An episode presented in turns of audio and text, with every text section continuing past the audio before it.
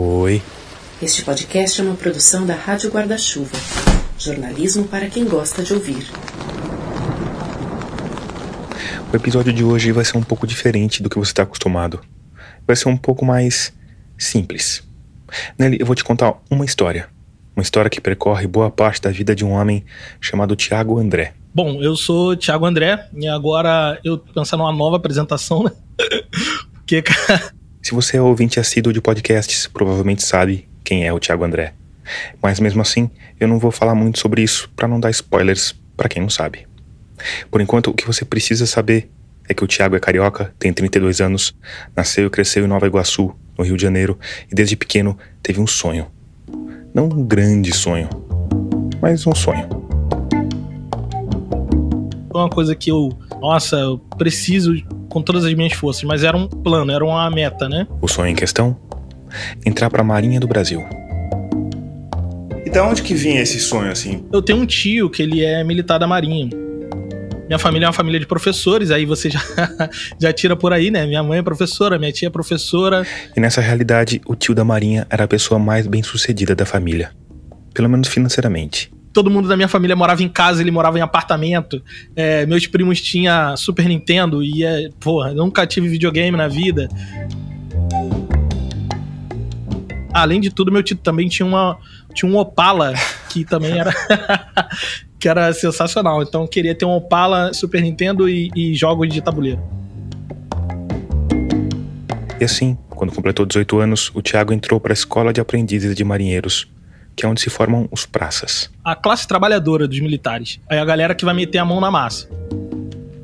Existem basicamente dois tipos de militares: os oficiais e os praças.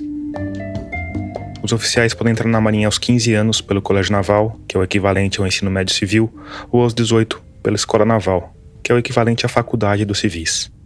Existem também várias outras formas de entrar na Marinha e nas outras duas forças. Tem vaga para quem faz o serviço militar obrigatório, tem vaga para quem já tem uma formação universitária e para quem tem formação técnica. E como no funcionalismo público civil, a porta de entrada quase sempre é um concurso. De qualquer forma, o importante aqui é entender essa grande divisão entre os praças, que na Marinha são os marinheiros, cabos, sargentos e suboficiais, e os oficiais, de tenente para cima. A grande maioria dos oficiais de carreira, né? Porque a gente chama de oficiais da Armada, são oficiais que entram pelo Colégio Naval. E esse não era o meu caso. O meu caso, eu entrei para ser o que a gente chama de praça, né? Os cursos de formação de praças duram um ano E é um regime de internato, então a gente só pode sair aos finais de semana. e acontecem em quatro escolas de aprendizes de marinheiro. Uma no Ceará, uma no Espírito Santo, uma em Pernambuco e uma em Santa Catarina. E eu entrei para a escola de Santa Catarina, em Florianópolis. E aí, num sábado de 2008, o jovem Tiago André entrou num ônibus com outros 40 jovens. Mal tinha saído da Baixada Fluminense, né? A jornada era longa, 18 ou 16 horas de viagem. mas Minha mãe fez um empadão, eu lembro até hoje. Ela fez um empadão e dividiu vários quadradinhos, sabe, de empadão. E eu levei biscoito também, sanduíche, algumas coisas assim pra pra poder comer durante a viagem, né? E também minha mãe me deu 100 reais. e foram. Todo mundo muito empolgado e conversando, com muitas expectativas, né? Tipo, muita gente sonhou com aquilo ali. E aí, 18 ou 17 horas depois, A gente desceu em Santa Catarina, em Florianópolis. Tem uma praça em frente à escola de aprendiz. A gente com roupa de civil, mala na mão, então eu levei uma mala bem grande assim, o sargento que tinha acompanhado a viagem mandou todo mundo se organizar numa fila. que a gente chama no militarismo de formatura, né? E esse sargento que levou a gente entrou com a gente dentro da escola de aprendizes, né? E apresentou a gente para um outro sargento que era da escola. E a primeira coisa que ele falou é: correndo, senhores, correndo em direção à quadra. E aí a gente bala na cabeça e sai correndo. E é aquilo, quem fica para trás paga flexão. Então o primeiro choque que a gente tem é que a gente não está sendo muito bem recebido, assim, vamos dizer assim, né? É um jeito militar de ser recebido. Aí, A primeira coisa que tem ali é fazer uma revista na nossa mala e tirar todo tipo de comida e Lá se for o empadão. conseguir só comer um quadrado daquele empadão dentro do ônibus. na quadra, eles ouviram uma primeira explicação sobre a rotina na escola também receberam o nome de guerra. E o meu nome de guerra era André. E um número. Que eu lembro até hoje, era 7207. Esse número é importante porque ele mostra a qual batalhão cada aluno pertence e mostra também a posição de cada um na hierarquia militar. Dentro do militarismo não existe duas pessoas iguais, sempre vai ter o mais antigo e o mais moderno, né? Quer dizer, mesmo entre dois militares com a mesma patente, tem sempre um que é superior. Normalmente, o critério de desempate é o tempo na força. O mais antigo, que entrou antes, é superior ao mais moderno, que entrou depois. No caso dos aprendizes de marinheiro, como os 350 alunos de cada escola entraram praticamente juntos, o critério de desempate é a classificação no concurso. E aí, aos poucos, foi subindo para alojamento para conhecer onde seria o beliche, seu armário. Aí os alunos também receberam ordem de colocar todos uma mesma roupa. Porque até a gente receber o uniforme ia demorar um pouquinho. Então, para não ficar todo mundo com uma roupa civil, a gente precisava estar tá com tênis branco, meia branca, short azul e camiseta branca. Depois, almoço. Não qualquer almoço, mas o primeiro almoço militar. Foi um arroz carreteiro, não vou esquecer nunca, porque tava horrível e o cheiro era muito ruim. E todas as vezes que teve arroz carreteiro no cardápio durante o ano, eu não comi.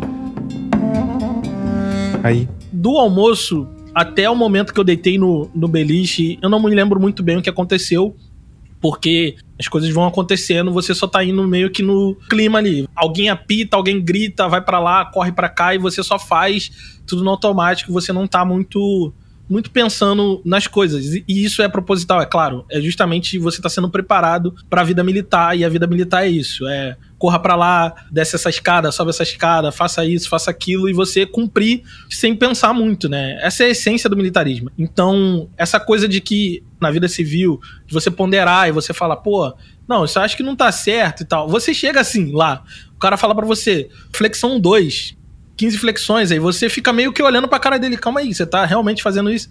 E aí o cara grita, grita até você fazer e vai aumentando o número de flexões que você precisa fazer, né?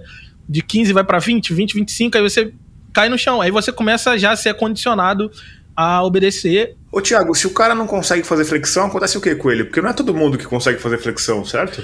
Ele... Ou fazer 12 flexões, 15 flexões. Ele vai, ele vai fazer. Faz aquela Bolsonaro só com a cabeça, assim? Pode fazer também, né? Que a gente fala de pagar a flexão de estudante, que é a meia flexão.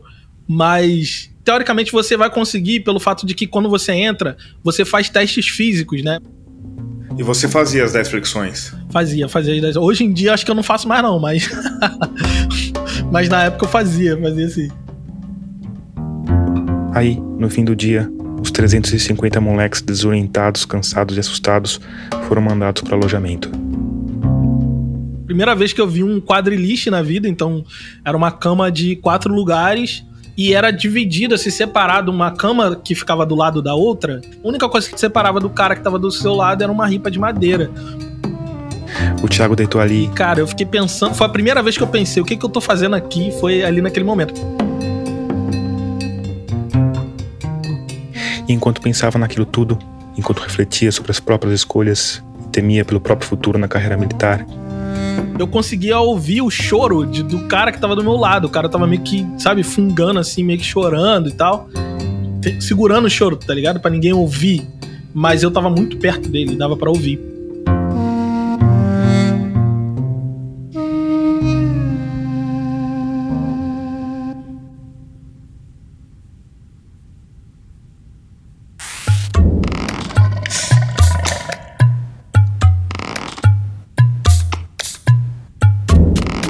Sou Tomás Chiaverini e o episódio 67 de Escafandro já começou.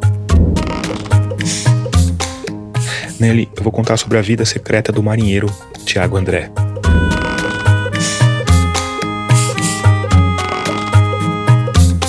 Antes de adiante, eu preciso te lembrar que a Rádio Escafandro é mantida única e exclusivamente por uma parte dos ouvintes que apoia o projeto financeiramente.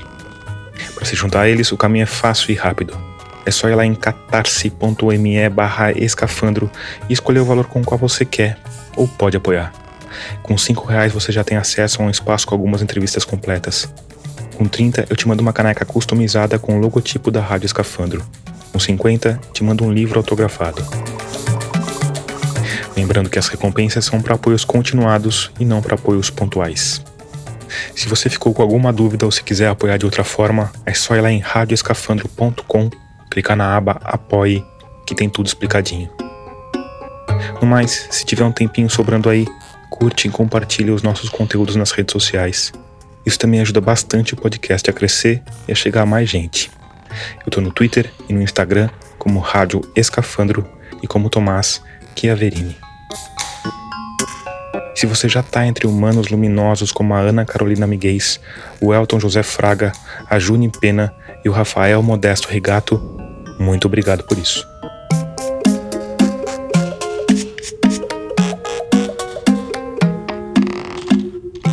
Apesar do desconforto, da apreensão, das dúvidas, o Tiago André sobreviveu àquela primeira noite e foi adiante no curso. Ele me contou que as duas primeiras semanas foram meio que um repeteco daquele primeiro dia. Basicamente você aprende a fazer ordem unida, né? A marchar, ficar em posição de sentido, em posição de descansar. Saber o que, é um sargento, o que, que é um suboficial, vai te ensinar a como responder um superior hierárquico, é sim senhor, é não senhor. E outras coisas que a gente nem imagina como entrar numa sala, permissão para entrar, permissão para se retirar, permissão para falar. Ou que nenhum aluno anda sozinho. Tem que estar tá andando sempre pelo menos com mais uma pessoa. Que nenhum aluno pode andar no pátio. Todo aluno corre, então o tempo todo você está sempre pelo menos trotando ali. E durante todo esse processo. Nessas duas primeiras semanas, a gente só podia se deslocar dentro da escola em pelotão. O objetivo disso tudo, de novo, é mudar a sintonia mental daqueles humanos que se dispuseram a viver nessa casta à parte. Simbolicamente, matar o seu, o seu eu civil para que ele comece a pensar e agir como um militar age, né? E sendo parte de um grupo, né? Essa coisa de só se deslocar em grupo, eu acho que tem a ver com isso também, né? Exatamente. Dissolver a sua individualidade, se não é mais o Thiago, se é o número tal do pelotão tal, né? Exatamente, exatamente. E aí, depois dessas duas semanas iniciais, o que vai acontecer é uma rotina extremamente chata e. e... Começava antes do sol raiar. Tocava às 5 horas da manhã, a gente formava todo mundo no pátio. O encarregado passava a ordem do dia. E aí a gente ia pro café, de pelotão em pelotão, e depois do café a gente ia pra aula. Aí, aula até a hora do almoço, almoçava, mais aula até as 17 horas. Tinha um horário de banho ali, voltava às 18 pro jantar, jantava. Depois do jantar, estudo obrigatório até às 9 e meia, se eu não me engano. Depois, ceia. Um pão com café, com leite, essas coisas. E dali pro alojamento, e geralmente eu já estava morto de cansado, já dormia, e aí no outro dia tudo igual até acabar a semana. O Tiago André passou um ano nessa rotina. As aulas eram as matérias de sempre: matemática, português, física, química, tudo sempre voltado para a atividade de marinheiro. Além disso, claro, tinha também as matérias militares: legislação militar, história naval, armamento, aula de tiro.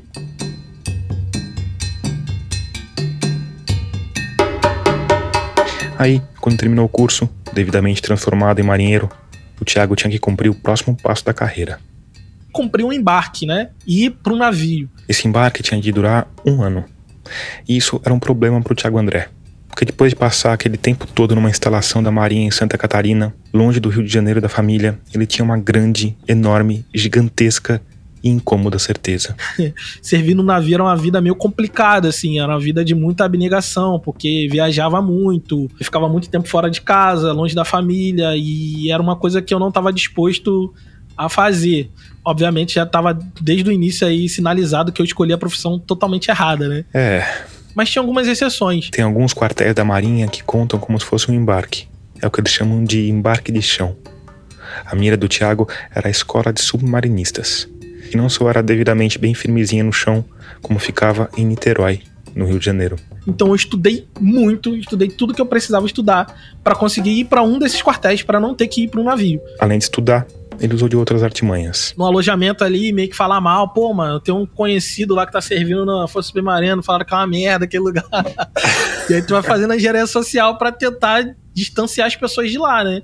Porque teve alguns colegas que foram pra Força de Submarino que embarcaram no, no submarino, né? E aí, Cara, aí além de ficar longe, você fica embaixo d'água. Exatamente. Mas só que eu sabia eu, que a probabilidade de você ir pro submarino era menor. Então, eu comecei a jogar isso na mente da galera, né? assim, caraca, Deus me livre, meu irmão. E parar dentro de uma lata, embaixo do d'água, se der ruim, não tem como, pô. Já morre o caramba. Já fiquei jogando esse terror, né?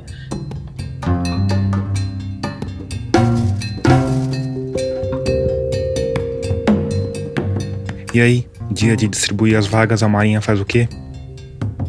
Cria um sistema secreto informatizado onde cada um recebe anonimamente a sua designação? Claro que não.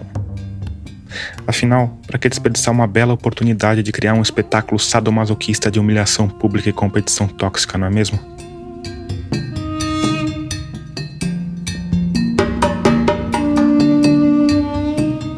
Eles botam a gente na quadra, né, na, na arquibancada da quadra, põe um quadro enorme com todas as vagas e começa. Depois da formatura, aquele elemento definidor de hierarquia pela modernidade muda. Passa a ser a classificação final no curso. O primeiro colocado da turma é o que tem a posição hierárquica mais alta e pode escolher primeiro. 01, você quer ir para onde? Aí o cara escolhe. Quero ir pra tal lugar, aí risca a vaga. 02, quer ir pra onde? Quero ir pra tal lugar, risca a vaga, e assim por diante. E você fica lá de olho na sua vaga, esperando que ela não seja arriscada antes de chegar a sua vez, é isso? Exatamente, exatamente. E... cruzado ali. Eu era o 47, então tinha 46 pessoas na minha frente para escolher, tinha 10 vagas apenas para a Força de Submarino. No fim, o Thiago conseguiu, mas foi apertado. Quando ele escolheu, tinha mais três vagas só. E ele foi. Passei um ano lá. O trabalho não era dos melhores. Era limpar e tirar lixo, essas coisas de força de trabalho, mas era muito bom, assim. Aquela rotina de não poder respirar sem se preocupar com a hierarquia típica dos cursos de formação não existia no trabalho. A comida era melhor, ele estava perto da família e, por último, mas não menos importante, tinha uma bela academia com vista para a Baía de Guanabara. E aí, todos aqueles pensamentos que eu tinha de tipo, ah, cara, eu vou embora, eu não quero, talvez eu não sei se isso seja para mim, tudo isso dissipou vendo a Baía de Guanabara enquanto eu corria na esteira, ouvindo uma música dessas eletrônicas de, de academia, e eu vi que a vida poderia ser boa na Marinha. Aí, depois desse primeiro ano, o Thiago foi lotado no Hospital Naval Marcelo Dias. No Meier, no Rio de Janeiro. Foi outro bom ano. E aí, a minha experiência. Me deixou a faxina. Ela foi boa, assim. Passou a trabalhar na distribuição de medicamentos. Pude comprar meu primeiro videogame com vários CD pirata. E foi só alegria, era só felicidade. O Opala não, né? Não, não o Opala, já, Opala tava... já tinha desistido do Opala. Falei, não, é, descobri que gastava muita gasolina.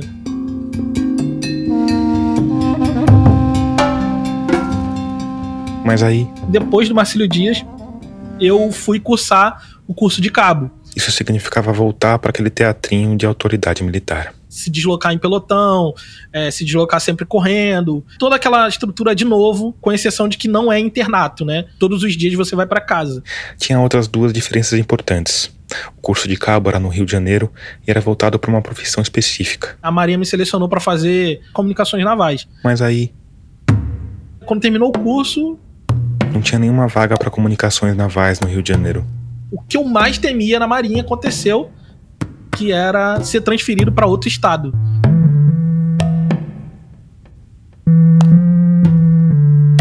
Diante das poucas opções, o Thiago escolheu ir para Rio Grande,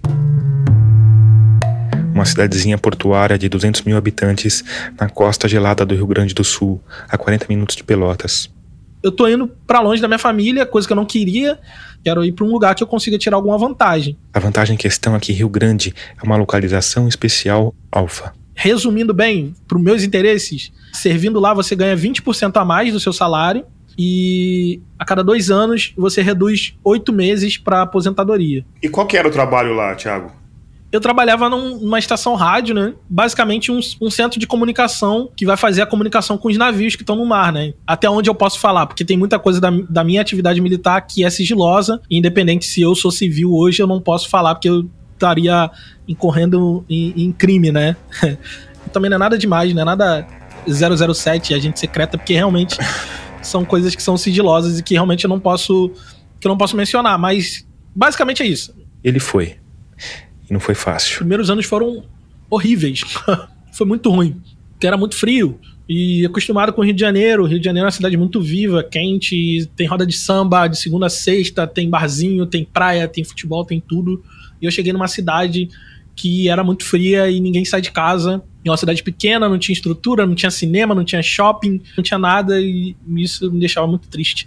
Então foi muito difícil esses primeiros anos. Para piorar. Minha namorada que hoje a minha esposa ficou no Rio de Janeiro e eu fui para lá e ficou essa distância também. Então, tudo isso foram fatores que complicaram muito a minha vida lá e a minha experiência foi uma experiência ruim.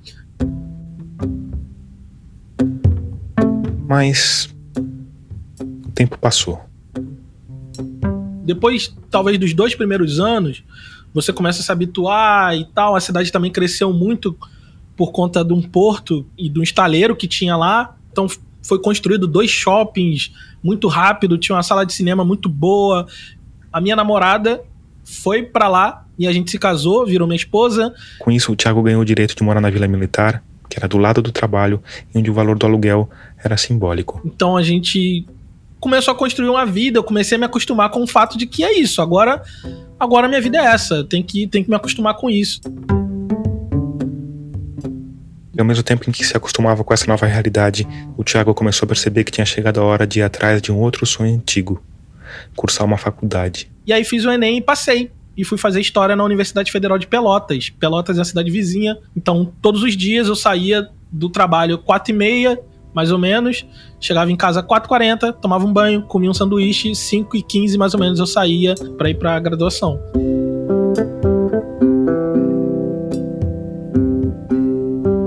E aí, como costuma acontecer na vida, as coisas não saíram exatamente como planejado. Porque a faculdade de História foi dominando as sinapses do Tiago, feito a pílula vermelha do Matrix.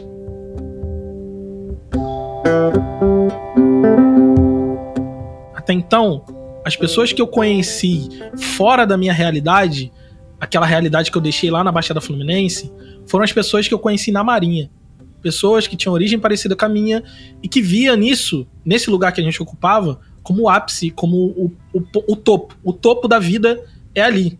Na faculdade, isso mudou. A universidade em Pelotas não tinha só gaúcho, tinha gente de todos os lugares, de todos os estados, de todas as classes sociais. E o contato com essas pessoas, nesse momento também político, onde a gente começa a refletir um pouco mais, enquanto Brasil, sobre direita e esquerda. Ele entrou na faculdade de História em 2014, logo depois das convulsões de 2013, que em linhas bem tortas trouxeram a gente até o momento político atual. Eu tô, nesse momento da história, eu sou um militar dentro da universidade, no Instituto de Ciências Humanas de uma federal.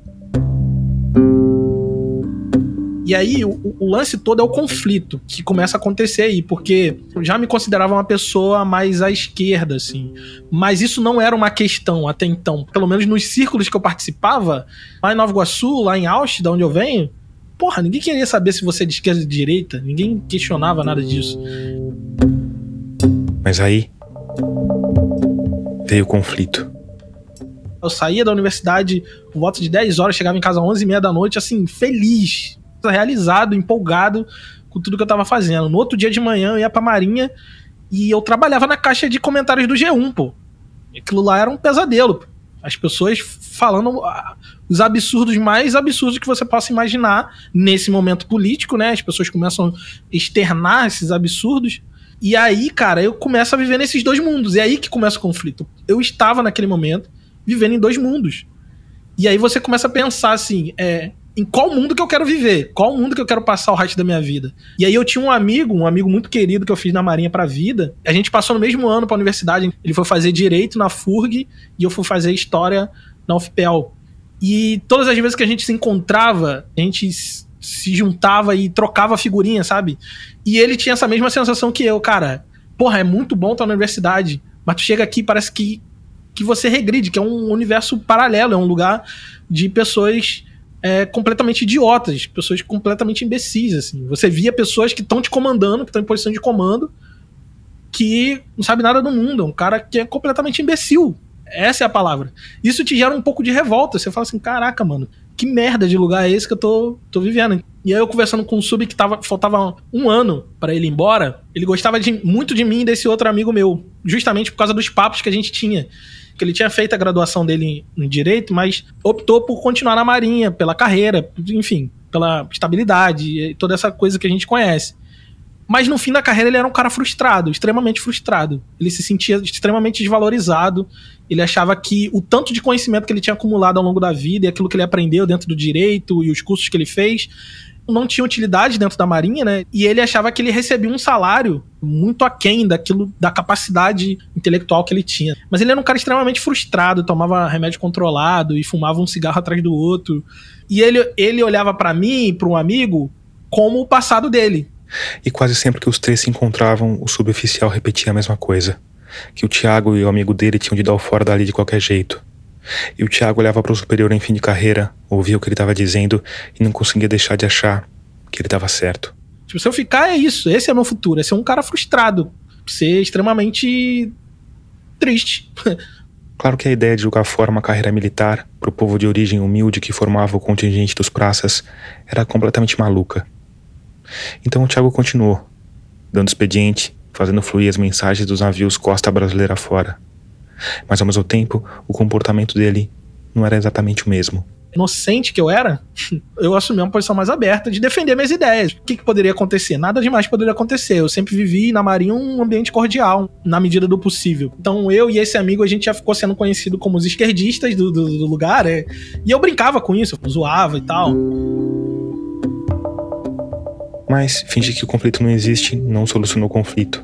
E sabe o que acontece com conflitos não solucionados? Eles escalonam.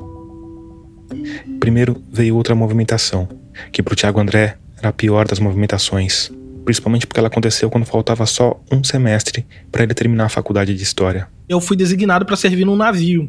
O navio ficava em Rio Grande Ficava também. em Rio Grande. Era um navio branco. Navio branco quer dizer o quê? Que ele não, é, não tem armas? É, não é um navio de guerra, né? É um navio hidrográfico. A gente trabalhava fazendo manutenção de boias meteorológicas e tal na costa. Entendi. E aí e aí eu fiquei um, fiquei um ano nesse navio, né? Um pouco mais de um ano. Continuei fazendo a graduação, como dava. Quando tinha viagem, eu pegava alguém que tava no chão e perguntava, pô, tu não quer fazer uma viagem? Porque o cara ganha um cascalhozinho a mais e pontua em pontuações internas, assim, para gratificações, né? Só que chegou um momento que veio uma comissão, né? Comissão, a gente chama de comissão, é, são essas viagens a trabalho, que ia levar 30 dias. E aí eu ofereci pra galera que costumava me substituir e ninguém quis. 30 dias era muito tempo. E aí eu tive que fazer a viagem, não teve jeito. E aí nisso eu perdi todas as provas finais do último semestre. Caramba, bem no final do semestre ainda. Bem no final. Foi muito frustrante. Foi. Eu não consigo nem explicar o quão frustrante isso foi. Eu tinha o desejo de se, seguir uma carreira acadêmica, fazer mestrado, doutorado, era um desejo que eu tinha e foi interrompido ali pela Marinha e, enfim, a Marinha que pagava minhas contas, não tinha jeito. O Thiago fez a viagem, perdeu todas as provas finais, mas não desistiu completamente da faculdade, porque na Marinha o passo seguinte seria o curso de sargento, que acontecia no Rio de Janeiro. Então ele fez um plano: voltar para o Rio, terminar o curso e, na sequência, o último semestre numa federal carioca. E ele foi, de volta para a escola. De novo tinha que andar correndo, trotando. De novo, toda aquela mesma dinâmica, só que agora eu tenho é. 10 anos de carreira, só que agora eu tô muito mais velho, tô muito mais de saco cheio. E todas essas coisas me afetam muito mais do que afetavam antes. Com um agravante. Isso aconteceu em 2018. É o ano da eleição de Bolsonaro, né? E aí, aquilo, os meus amigos de turma sabiam que eu era de esquerda. Só que agora o ambiente já não estava tão tranquilo. Porque a gente estava vendo um cara que tinha grande chance de ser presidente, que era abertamente a favor de, de golpe de Estado, de ditadura, de tortura. E é assim, complicado de você estudar história porque você sabe como as coisas se desenrolam. E eu comecei a ficar realmente com medo. Medo real de da coisa desandar. E eu tô ali dentro e as pessoas sabem quem eu sou. Sabem quais posições que eu tenho. E no momento que esse pirão desandar, eu vou estar tá na mira. E, a, e, as coisas mudaram no dia a dia do trabalho, nas relações com as pessoas? Você sentia que tinha uma animosidade maior, assim, com a perspectiva do Bolsonaro chegar no poder e depois ele de fato chegando? O que eu percebi é que o meu curso de sargento ele foi muito mais ideológico no sentido militar. Ideologia militar. A gente viveu muito mais coisas relacionadas a, a nacionalismo, patriotismo, essas coisas assim os símbolos nacionais eram o tempo todo massificados assim na, na, nossa cabeça. O Tiago me falou que essas mudanças estavam inclusive na paisagem do Centro de Instruções Almirante Alexandrino, a mesma instituição que ele tinha feito o curso de cabo. Tinha várias placas assim, do que eles chamam da Rosa da Virtude, que a Rosa da Virtude ele, ele tem algumas virtudes ali, é, coragem, patriotismo, enfim. Você vê que não funcionou, porque eu não lembro. não lembro na maioria das virtudes ali. Mas isso é porque você é, é um desvirtuado nem... comunista, né? Se você tivesse um coração puro, Exatamente, você se lembraria. Eu, porque cara. eu, tipo assim, eu simplesmente estava cagando para aquilo ali. A Rosa das Virtudes tem o mesmo desenho da Rosa dos Ventos, aquela indicação dos pontos cardeais que tem no cantinho de todo o mapa. Mas em vez das direções, tem uma série de virtudes que o marinheiro deve perseguir. Honra, lealdade, iniciativa, cooperação, espírito de sacrifício, zelo, coragem, ordem, fidelidade, fogo sagrado, tenacidade, decisão, abnegação, espírito militar, disciplina e patriotismo tempo todo você tá sendo bombardeado por aquilo. Tinha a música da semana, que era alguma canção militar. Músicas que eu nunca aprendi antes, eu aprendi naquele ano ali, e tinha que cantar, tinha que passar marchando e cantando, e então isso foi muito mais exacerbado durante esse ano de 2018, sabe? Além disso, a gente já ouvia, principalmente entre os oficiais, eu ouvia entre um e outro assim, falando: "Ah, porra, quando o Bolsonaro vinha, essa merda acaba, vai dar um jeito nisso". Então tinha essa expectativa de um Bolsonaro como presidente fazer um, um revival do 64. E isso aí, porra, tá documentado em tudo quanto é rede social aí de militar aí, dos meus colegas e tal. O Thiago me falou de um dia específico que é o exemplo máximo desse acirramento de ânimos. Foi logo depois da definição do segundo turno entre Fernando Haddad e Jair Bolsonaro. Eu tava chegando no alojamento, tava eu e mais um colega. Obviamente, a maioria das pessoas votaram no Bolsonaro. As pessoas sabiam que eu não ia votar no Bolsonaro. E aí eu chegando, aí tava rolando um papo meio, meio merda, assim, xenofóbico, típico dessa galera, falando que o Bolsonaro só não ganhou no primeiro turno porque esses Paraíba aí votaram no Haddad. Gente burra, não sei o quê. E tem muito nordestino na, na Marinha, muito mesmo. E, inclusive eu tava com um amigo que é nordestino e voltando no Bolsonaro. E aí eu comentei com ele, eu falei, pô, cara, aí ó, essas merda aí que eu fico puto, tá vendo? E ele, pô, é mesmo, né, cara? Pô, que vacilo, não sei o que. Aí vinha um colega atrás, ouvindo essa conversa, ele falou assim: eu tô doido pro Bolsonaro ser presidente logo pra gente merda igual você desaparecer. Aqui eu acho importante você saber que o Thiago André é um homem negro. Mano, aquilo ali para mim, eu gelei, minha espinha. Eu olhei para trás e não era uma pessoa que eu tinha problema. Uma pessoa que eu vivia, tinha um convívio cordial, sabe? Mas ele se sentiu ali naquele momento encorajado para falar um, uma parada dessa, que eu não sei se ele tem noção do peso disso, mas aí, como eu disse, né, se você sabe o mínimo de história do Brasil, você você ouve uma coisa dessa, você gela. Desaparecer, ele falou. Ele falou desaparecer. Gente como você desaparecer. Aquela frase, eu não vejo a hora de gente como você desaparecer, acendeu todos os alarmes na cabeça de quase historiador do Tiago André. O golpe de 64 ele não foi uma unanimidade, principalmente entre os praças que tinham naquela época uma consciência de classe, sabiam que eram classe trabalhadora.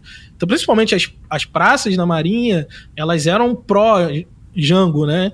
Então, essa galera, muitos deles desapareceram, muitos deles foram exonerados, e a gente não sabe muito bem, justamente porque eles eram militares, você não sabe muito bem onde foi parar, o que foi feito, o que aconteceu. E assim como os praças da década de 1960, o Thiago estava totalmente exposto no campo inimigo. Eu tô dentro do quartel. As pessoas não vão chegar na minha casa e parar. Não, eu já estou lá. Pode ser que um dia eu não volte. Era esse meu pensamento.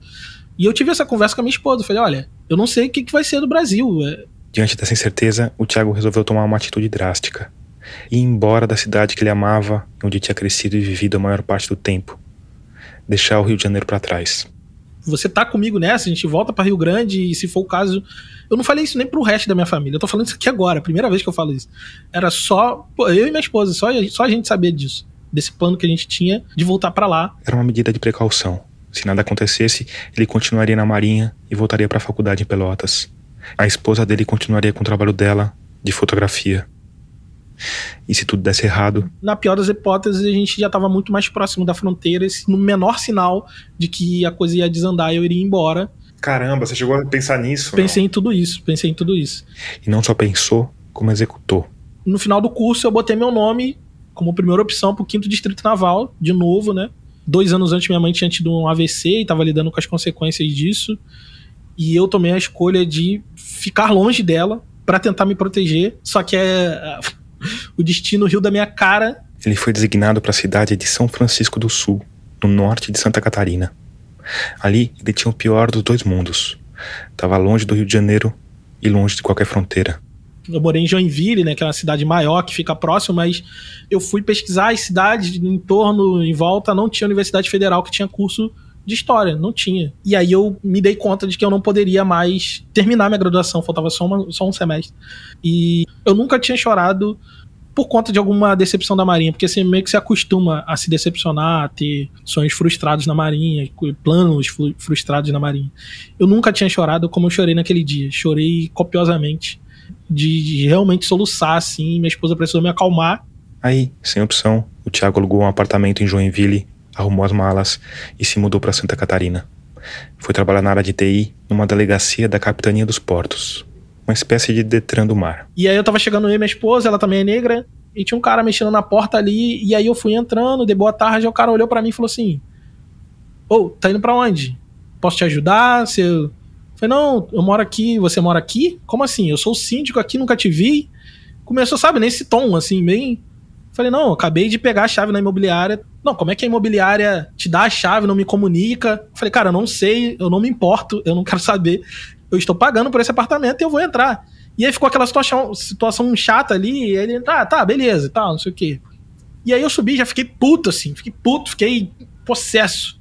E aí, quando eu voltei, a gente se encontrou, acho que ele ligou pra imobiliária, ele veio um pouco menos, né? Veio um tom abaixo, mas ainda não tava legal comigo, não tava. E aí, na conversa cá, conversa lá. Falei, não, tô vindo pra cá porque eu sou militar da Marinha. Pô, o cara mudou comigo, o cara virei a melhor pessoa possível. Pô, tu é militar, e caramba.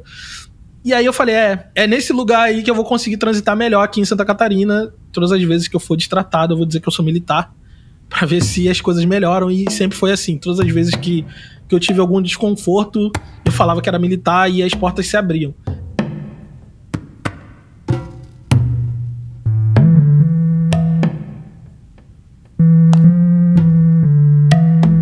E aí, o que faz o jovem brasileiro quando todas as perspectivas minguam, quando o mundo parece desmoronar ao redor, quando o silêncio é a defesa que resta? Ele cria um podcast, caro ouvinte. Ele cria um podcast. E aí eu criei o História Preta, é um podcast narrativo que fala sobre a história da população negra. E eu criei o História Preta para isso, para poder ter um, uma válvula de escape, porque a partir desse momento eu não teria mais um lugar onde, onde eu consiga ser eu. Eu ia viver 100% para Marinha. Eu não tinha mais a universidade, não tinha mais os amigos que eu fiz, eu não tinha mais, sabe, é, a galera que pensava como eu pensava. O primeiro episódio foi quando que foi pro ar? Foi em janeiro de 2019 é o Invisível Gaúcho Negro, que eu falo sobre a minha experiência pessoal de chegar no Rio Grande do Sul e descobrir que tem bastante negros lá e que a cultura negra é bem forte. O ano era 2012. Por motivos de trabalho, fui transferido do Rio de Janeiro para a cidade de Rio Grande, no Rio Grande do Sul. Rio Grande é um pequeno município localizado no litoral sul gaúcho e tem pouco mais de 200 mil habitantes. Pouca gente, na visão do Tiago, Nesse começo, o Thiago não tinha grandes pretensões com o podcast. Achava que o História Preta teria um alcance pequeno. Era uma coisa para mim, era uma coisa interna, era uma coisa para lidar com as minhas frustrações, com as coisas que eu não tava sabendo lidar naquele momento. Eu tava muito frustrado, muito triste e eu precisava de ter o meu momento, esse momento aonde eu não sou da Marinha. Mas aí. Surpreendentemente, algumas pessoas além dos meus amigos gostaram. E a coisa foi crescendo e tudo mais. E isso me preocupava um pouco, né? Porque ao mesmo tempo eu queria ver o História Preta crescer, eu também tinha um perigo de, de que ele tá crescendo. Então era um sentimento conflitante. Você vivia uma vida dupla e você tinha um sentimento dúbio também sobre aquilo, cresceu ou não. Isso que eu ficava assim, cara, o História Preta tá crescendo, ainda bem. Aí depois eu pensava, pô, cara, a História Preta tá crescendo. Se alguém ouvir, se chegar. Cara, treta. Então eu, eu tipo assim, eu nunca falei para ninguém, foi se formando a comunidade das pessoas que ouviam História Preta. E eu tomei a postura de nunca falar sobre o meu, meu trabalho. Ao mesmo tempo, na Marinha. Ninguém que trabalha comigo pode saber que eu sou uma pessoa de esquerda, que eu sou um comunistinha de merda. Ninguém pode saber disso porque eu não posso fazer o História Preta. É vedado aos militares da ativa ter opiniões políticas. A punição nesses casos é administrativa. E no máximo chegaria a 10 dias numa prisão da Marinha. Mas o problema é que se isso acontecesse, ele teria de parar com o podcast se não quisesse que as consequências escalonassem. E pode ser muito elástico isso, né? A gente teve general no palanque do presidente da República. É, mas eu acho que no seu caso talvez não, talvez fosse um pouco diferente do caso do Pazuello. Exatamente. Talvez a boa vontade não fosse tão grande. Né? Exatamente. Né?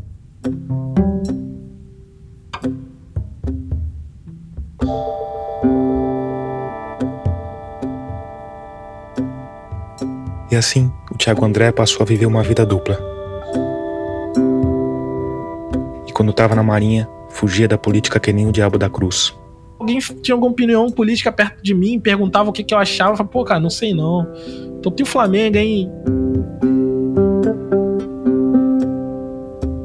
E aí os meses passaram, o podcast cresceu. E para mim era uma coisa extraordinária, né? E algo que o Thiago nunca podia ter imaginado aconteceu. A assessoria de imprensa do rapper Emicida, que tinha acabado de lançar um mega sucesso de público e crítica Amarelo, entrou em contato com ele. Eu fiz um episódio sobre o Amarelo sozinho, né? E ele ouviu, gostou, curtiu e achou que seria interessante efetivamente participar do História Preta. E eu falei, tá maluco, nem nos meus melhores sonhos isso poderia acontecer. O Emicida esteve comigo desde 2009, no meu primeiro ano da Marinha, eu escutava mixtape dele. Enfim, foi trilha sonora da minha vida. E aí. A assessoria estipulou um horário. E assim, quando o Emicida diz que quer participar do seu, do seu podcast, e ele fala assim: ah, eu vou estar disponível dia tal, hora tal. Tá tranquilo para você? Óbvio que tá tranquilo. Era uma quarta-feira, duas horas da tarde. Zero tranquilidade. Expediente, normal na Marinha. E eu falei, claro, estarei lá, pô, tranquilo. Dá pra topar até em cana, né? É, tranquilo. Tomás, eu sempre, eu sempre fui um cara que a gente, como a gente chama na Marinha, de na marca. Apesar de ser esse subversivo que as pessoas acham, eu nunca tomei nenhuma punição interna na Marinha. E eu tava topando ser a primeira. Afinal, tem jeito melhor de gastar a condição de réu primário militar do que entrevistando o homicida? E aí eu falei pro meu superior, pô, imediato, eu preciso preciso pegar minha esposa no aeroporto. Se ele não aceitasse, eu ia pegar minha moto e ia embora. Mas o superior do Thiago falou: tudo bem, vai lá, tranquilo. E quando ele falou tranquilo, eu saí da sala, peguei minha moto e pum, fiquei para casa. Entrevistei o homicida, falei para ele que era da Marinha. Ele, caraca, tá habilitado da Marinha. Ele ficou chocado, ficou em choque. Ele, pô, tu é tipo um infiltrado na clã. e aí. Aí, meio que. No fim, a conversa, fluiu e o episódio foi um sucesso. Fala, meu mano. Então, é, me apresentando antes de mais nada, né? É, eu te conheço, mas você não me conhece. Você é, que pensa. Thiago. Eu poderia vir aqui fingir costume para vocês e dizer que não fiquei 300% empolgado de receber o MC daqui em casa. Sim, era videoconferência, mas foi como se ele tivesse aqui, mano, na sala da minha casa. Então nem preciso dizer o quanto sou fã do seu trabalho e para mim é uma puta honra estar tá te recebendo aqui no, no História Preta, né? Poxa, meu parceiro. Honra toda minha. Tenho acompanhado também o crescimento do podcast, tá ligado? Não consigo ouvir todos, porque eu começo a ouvir uma parada, alguém me chama. Eu tenho que atender uma ligação, fazer uma chamada com não sei quem. Quando vai ver, eu tô nos 15 minutos ainda. A essa altura, o História Preta já fazia parte da rede B9 de podcasts, da qual, aliás, a gente também faz parte. E a repercussão foi tanta que o Mamilos, podcast mais famoso da rede, repostou o episódio no feed. O resultado? Vi um caminhão de pessoas. Se, se você jogasse no, no Spotify lá da viria os, os álbuns dele e esse episódio que ele fez que ele fez com a gente. E você, meu ouvinte matemático, talvez esteja perguntando que raios é um caminhão de ouvintes? Nesse caso, 15 mil ouvintes novos. O que para quem tinha uma média de mil ouvintes por episódio, bom, é um caminhão mesmo. Nem todo mundo ficou, alguns saíram, e aí foi para uma faixa de, assim, por episódio de 10, 11 mil, mais ou menos. E aí, com esse caminhão de ouvintes, aquilo que o Thiago ao mesmo tempo temia e desejava, aconteceu. O História Preta furou a bolha, e um colega da Marinha escutou. E de alguma forma, talvez pela voz, talvez por algum post nas redes sociais, reconheceu o Thiago. E ele falou: Ah, então por isso que tu é desse jeito que tu não esquenta a cabeça, as pessoas falam um monte de merda para você, tu tem um plano, tu tem um plano para sair. E até então, cara, assim, eu nunca tinha olhado pra História Preta como uma, uma, possibilidade de ser a minha, minha rota de fuga, assim. Tipo, o fato desse, desse cara que ter te ouvido, que não deveria ter, ter te ouvido, meio que colocou essa essa sementinha do mal na sua cabeça, assim, tipo, talvez eu possa viver disso? Foi, assim, porque eu comecei a pensar que talvez não ia dar para eu segurar muito tempo. Esse segredo ia escapar escapou. Uma pessoa ouviu.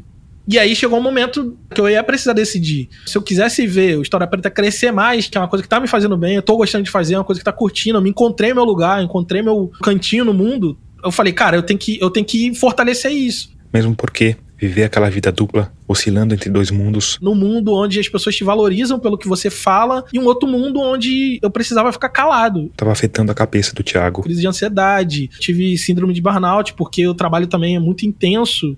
Tinha semana que eu dava 80 horas semanais de trabalho. E fazia o História Preta ainda acontecer. O História Preta é quinzenal, né? É quinzenal. Mas nessa época, assim, ele era quinzenal só no papel. Ele saía cada mês. Saía quando dava. Às vezes saía 45 dias. Mas saía era escutado, e as pessoas comentavam, elogiavam.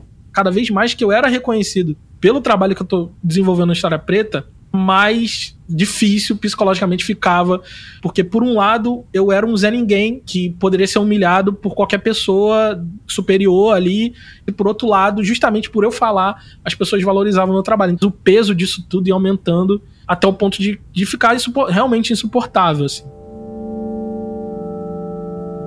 Aí, meados de 2020, o Thiago estava trabalhando de domingo a domingo, oscilando entre o mundo da Marinha e o mundo do História Preta. Minha mãe com problema de saúde aqui no Rio de Janeiro. Para piorar, o assistente dele, que tinha entrado na Marinha pelo serviço obrigatório, tinha deixado o posto e não tinha sido substituído. E aí eu tava de serviço, efetivo serviço, que é tipo um plantão que a gente dá de segurança, né? Porque na Marinha a gente trabalha de segunda a sexta e no meio disso aí a gente dá os nossos plantões de 24 horas, né? Diferente da polícia que dá o, o cara dá o plantão e fica dois em casa, a gente sai do plantão e continua trabalhando, normal. E aí ele tava num desses plantões e descobriu que estava escalado para outro serviço.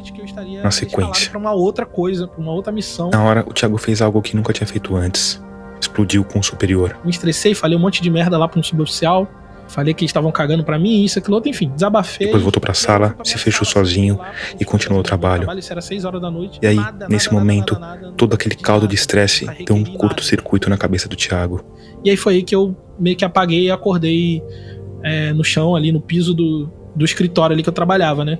Você sabe quanto tempo você ficou apagado? Foi uma coisa rápida ou foi. Foi uma coisa rápida, foi uma coisa, sei lá, deveria, sei lá, uns dois minutos, sei lá, um minuto. Tipo um desmaio, assim. É, tipo um desmaio.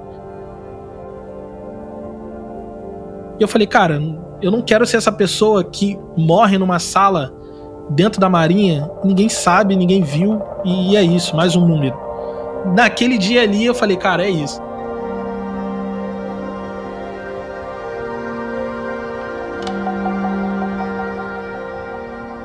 E essa foi a gota d'água. Primeiro eu pensei que esse lugar tá errado e precisa melhorar. Depois eu pensei que esse lugar não tem jeito, não vai melhorar. E eu que não gosto, eu não gosto, eu tenho que sair. Comecei a perceber que não tem como você é engolido pelo sistema, não tem como. Me desculpa passar essa, essa visão desesperançosa, mas eu não tinha esperança nenhuma. É uma estrutura que tá aí desde que o Brasil é, Bra é Brasil. Né? A Marinha foi inventada junto com a invenção do Brasil. Então não tem como mudar. E quem precisava mudar era eu. Eu tinha que me movimentar para começar a buscar um, uma saída, né?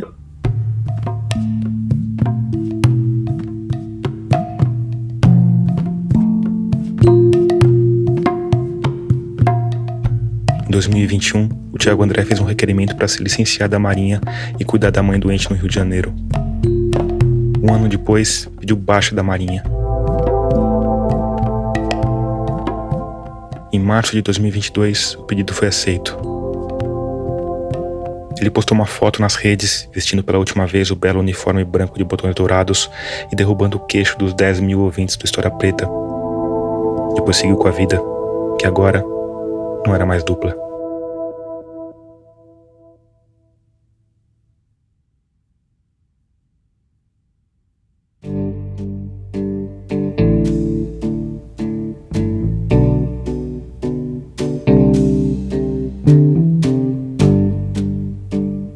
Antes de terminar, eu quero te convidar a escutar outro podcast da Rádio Guarda-Chuva, nossa rede de podcasts jornalísticos.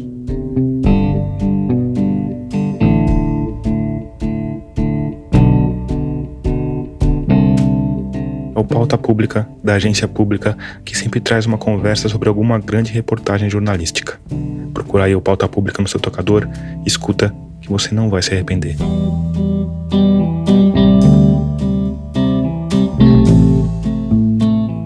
Termina aqui o episódio 67 de Escafandro. A nossa trilha sonora tema é do Paulo Gama, a mixagem de som do João Vitor Coura, o design das nossas capas é da Cláudia Furnari. Eu sou Tomás Chiaverini e produzi, roteirizei e editei esse episódio. Obrigado por escutar e até o próximo mergulho.